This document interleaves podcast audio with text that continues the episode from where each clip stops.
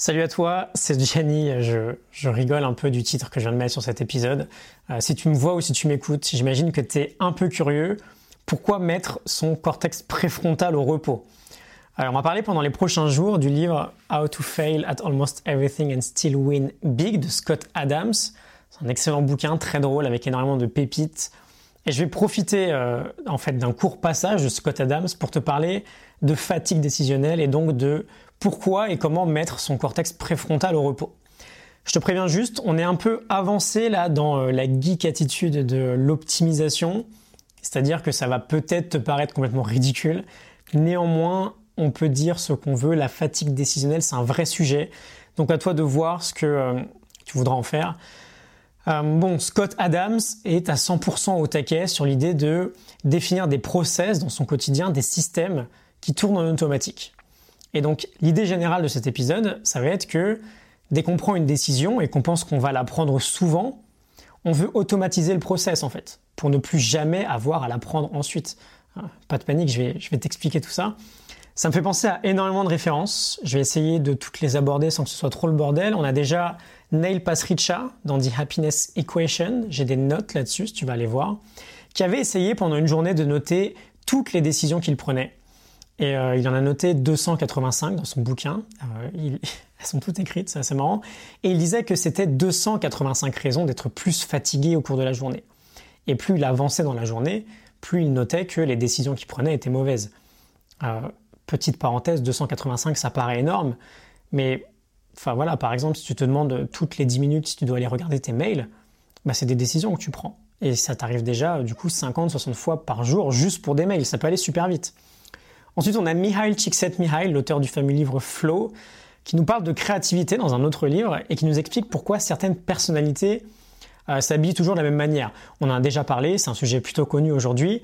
Euh, quand tu as les mêmes vêtements, tu prends pas le temps le matin, tu prends pas du temps le matin à savoir comment tu vas t'habiller en fait. Tu n'utilises pas inutilement euh, une décision pour quelque chose d'assez superflu. En soi, c'est pas grave si tu prends, si sur une journée, pardon, tu prends du temps pour savoir comment tu t'habilles, mais si tu cumules ne serait-ce que deux minutes par jour pour cette tâche-là, bah sur un an, tu arrives déjà à 12 heures. 12 heures passées à savoir comment tu t'habilles, c'est peut-être un peu dommage.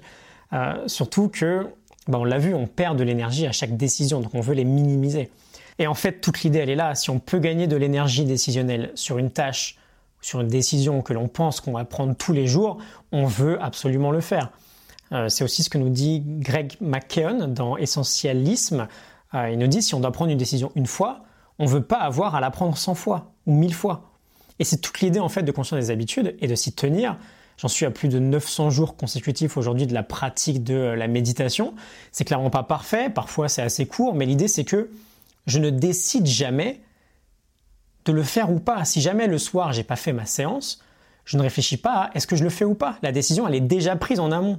Je ne dors pas tant que je l'ai pas fait même si c'est juste de le faire deux minutes. Pareil pour la vidéo ou le podcast du jour. Ça fait 219 jours aujourd'hui que chaque jour j'ai un épisode qui sort. J'ai pas à décider de est-ce que j'ai envie ou pas de le faire. Ça sort, c'est tout. La décision, elle est déjà prise en amont. On m'appelle pour me dire Jenny, on est au McDo, qu'est-ce qu'on te ramène? J'ai pas à décider. Je ne mange pas de McDo, donc ne me prenez rien, merci. Et c'est non seulement un moyen très sympa de simplifier sa vie, mais surtout, on se souvient euh, de ce que nous dit Neil Pasricha, c'est un moyen de garder de l'énergie pour réfléchir et pour être créatif. Et on n'en perd pas inutilement dans des décisions qu'on pourrait déjà prendre au préalable. Et pour en revenir au titre, toutes nos décisions euh, non automatiques sont prises dans notre cortex préfrontal, le manager de notre cerveau. Une fois que c'est automatisé euh, et que c'est transformé en habitude assez pérenne, c'est les ganglions de la base ou les noyaux gris centraux qui euh, prennent majoritairement le relais, c'est une autre partie dans le cerveau.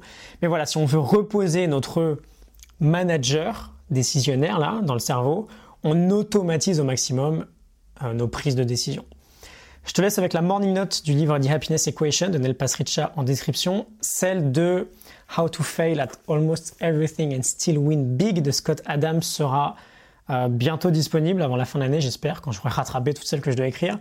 Euh, like et partage ça te parle. Je te retrouve demain pour un nouvel épisode. À demain, salut.